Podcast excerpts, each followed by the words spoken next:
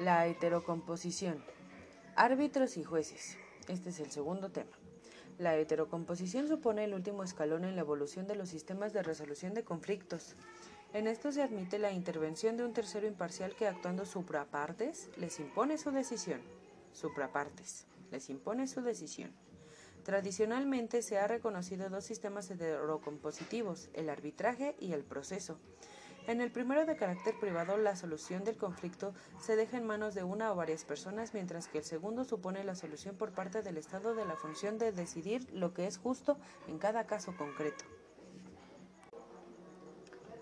A. El arbitraje. El arbitraje supone la solución privada del conflicto por una persona investida de autoritas, entendida esta como verdad socialmente reconocida en virtud de un previo convenio suscrito por los interesados en el que acuerdan someterse en caso de conflicto a dicho sujeto o sujetos. Si bien el arbitraje tiene la misma naturaleza que la jurisdicción, es un mecanismo más antiguo, puesto que para que la jurisdicción se desarrolle es necesario que el Estado sea lo suficientemente fuerte para poder imponer su voluntad a los ciudadanos. Por tanto, en Roma, donde se partía de que el derecho era la solución que se daba a los problemas y no el mandato emitido por el Estado, se imponía a los particulares que surgido un conflicto recurriesen al arbitraje. En este sentido, el magistrado, aun teniendo jurisdicción en materia civil, no entraba a conocer del asunto, sino que se limitaba simplemente a controlar que la controversia sobre la que se iba a pronunciar el árbitro estaba correctamente planeada y que las partes efectivamente se sometían a él. El siguiente paso lógico era que el Estado, en lugar de imponer a los contendientes la obligación de acudir a los árbitros privados, asumiese directamente la función plena de garantizar el derecho. Con esta asunción, la jurisdicción como función del Estado nace. Sin embargo, los dos sistemas subsisten en la actualidad como mecanismos de solución de conflictos. Es más, en los últimos años se está promoviendo desde el propio Estado la utilización del arbitraje en distintas materias. Piénsese en el arbitraje de consumo, por ejemplo. Sin embargo, una de las cuestiones que más problemas ha planteado ha sido la relativa a la naturaleza jurídica de la institución. Sobre esta cuestión se han formado tres teorías distintas. A. Teoría contractualista o privatista que parte de considerar que el arbitraje es una institución de derecho privado, inserta en el derecho civil, en concreto, en el ámbito del derecho de la contratación. El argumento que justifica esta teoría es la consideración de que el arbitraje gira en torno a la previa existencia de un convenio arbitral, definido como un contrato de tracto sucesivo por el que las partes acuerdan someterse en caso de controversia a la decisión vinculante de un tercero. B teoría jurisdiccionalista, que considera que el arbitraje tiene naturaleza jurisdiccional con base en que participa de las mismas características que la jurisdicción. En efecto, uno, tanto los jueces como los árbitros son independientes e imparciales, garantía que se refleja no solo en la LOPJ, sino en el artículo 17 de la Ley 60-2003 del 23 de diciembre de arbitraje. Ley Orgánica del Poder Judicial.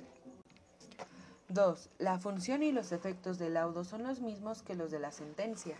En efecto, tanto la sentencia como el laudo gozan del carácter irrevocabilidad y despliegan el efecto de cosa juzgada.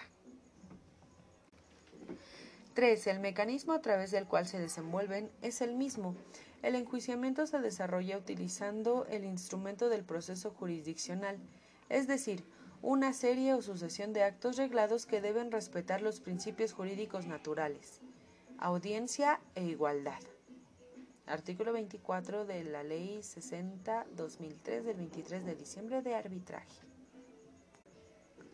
C. Teoría ecléctica o intermedia, que entiende que el arbitraje existen dos fases, claramente diferenciadas. La primera estaría constituida por el convenio arbitral de carácter contractual y por tanto de derecho privado y el desarrollo del arbitraje que sería jurisdiccional en cuanto se equipara con el proceso y la jurisdicción.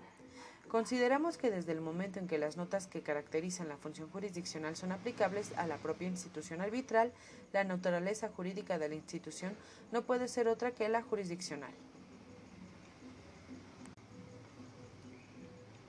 B. El proceso. Si bien hemos dicho que los árbitros tienen autoritas, podemos afirmar que los jueces además tienen la potestas, entendida como la fuerza socialmente reconocida.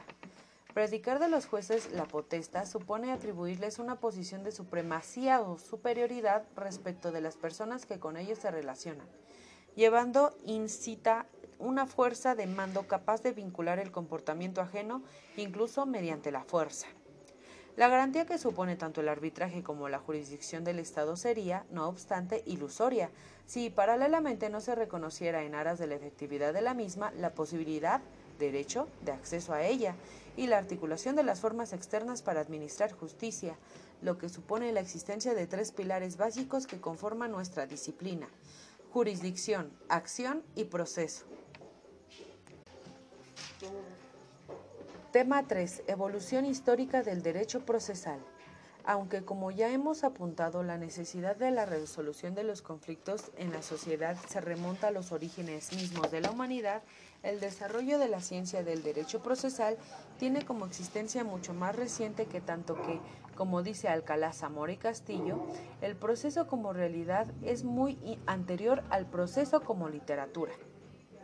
En efecto, tradicionalmente se había venido considerando que el estudio de los distintos procesos civil, penal, contencioso, administrativo y laboral constituía simplemente una rama más del derecho sustantivo correspondiente, aunque como vamos a ver la cientificidad de la disciplina está totalmente asentada.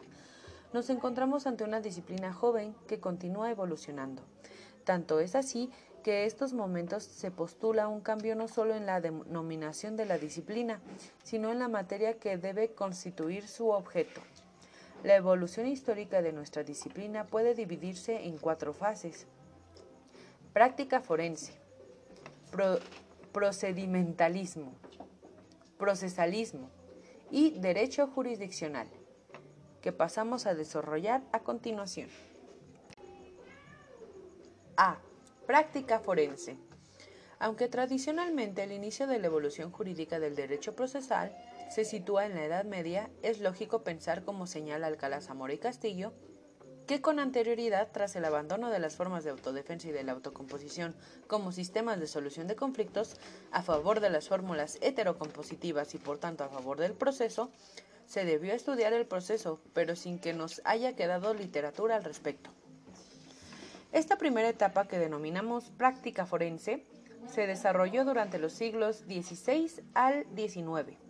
No obstante, en el mismo pueden distinguirse dos etapas claramente diferenciadas. A. Del siglo XVI al siglo XVIII. En este primer periodo, en las universidades españolas se explicaba el derecho romano. Esto suponía que los juristas adquirían una formación teórica, pero que, cuando finalizaban su formación, desconocían el derecho que se aplicaba realmente en los tribunales. ¡Qué raro! Esto les obligaba a comenzar una formación práctica que era llevada a cabo al margen de la universidad por juristas prácticos, abogados en ejercicio, jueces, licenciados en Derecho de verdad, y cuyo objeto estaba básicamente constituido por las enseñanzas del derecho patrio. De estos prácticos, aquellos que se dedicaban al estudio y enseñanza de los usos forenses, es decir, del modo en que había que comportarse ante los tribunales, formas, trámites, plazos, clases de juicios, etc., se denominaron prácticos forenses.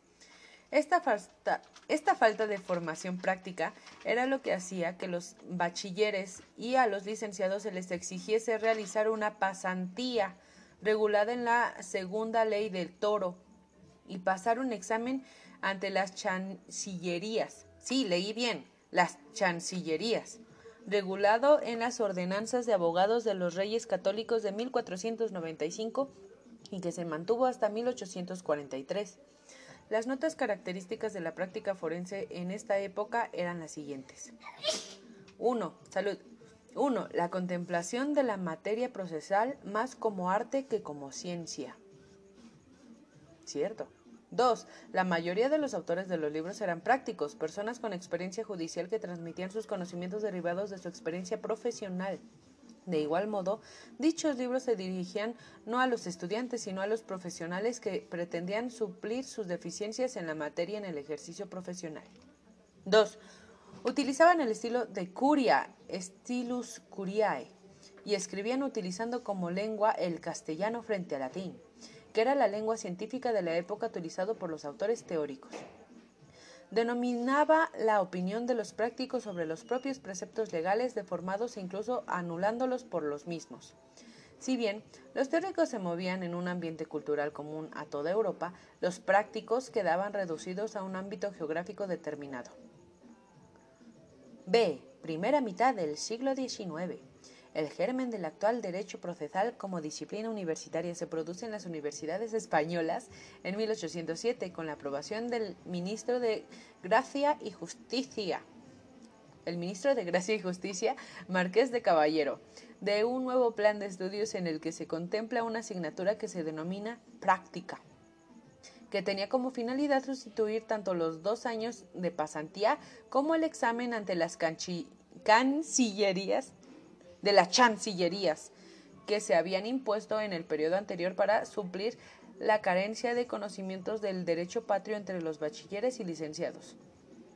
A partir de este momento, comenzaron a escribirse obras de práctica forense dirigidas también a los estudiantes.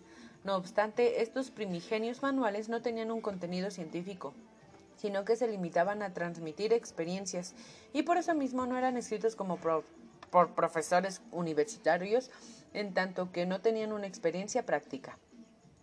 Quizás lo más novedoso de esta segunda etapa es que doctrinalmente se asiste a un auge de valor de la ley como consecuencia de la ideología liberal y legislativamente se tiende a la codificación. De ahí que los prácticos empiecen a centrar su atención en la ley y por tanto se pase a una segunda etapa, que es el procedimentalismo. B. El procedimentalismo. Como consecuencia de la codificación napoleónica y de la Revolución Francesa, se abre una segunda etapa en la evolución del derecho procesal. Consiste en el estudio de las formas del procedimiento. En efecto, la Revolución Francesa trajo consigo la instauración de la supremacía de la ley que se constituye en la única fuente del derecho. En este sentido, los jueces pasan a convertirse en meros aplicadores de la norma, desconociéndose la práctica de los tribunales y la jurisprudencia. En esta época, el objeto de estudio de la disciplina procedure se centra en el conjunto de formas que cualquier ciudadano debe cumplir para obtener una tutela, formas que también deben ser observadas por los tribunales como consecuencia de la obligada aplicación sistémica de la ley. Se produce la unificación de la actividad entre los distintos tribunales de un país, dejándose de aplicar los usos forenses propios de cada órgano jurisdiccional que quedan prohibidos en cuanto contradicen a la norma legal el procedimentalismo se instala en España con los planes de estudio de Moyano de 1857, en cuyo artículo 43 se establece como disciplina obligatoria la teoría y práctica de los procedimientos judiciales y la oratoria forense. El método utilizado para abordar el estudio de estas cuestiones era la exégesis. Recordando que la exégesis es la forma de interpretación y la hermenéutica dependiendo del contexto social. Ahora bien, si hay algo que caracteriza este periodo es que se produce a grandes codificaciones, de las que fueron producto la Ley de Enjuiciamiento Civil de 1855, posteriormente sustituida por la hasta hace poco vigente Ley de Enjuiciamiento Civil de 1881, la Ley de Enjuiciamiento Criminal de 1882. Dichos textos legales generaron una gran cantidad de literatura que no se centraba solo en los comentarios de las leyes, sino que se extendía también a las cuestiones relativas a la organización judicial, competencia y procedimiento, existiendo un predominio absoluto de la forma.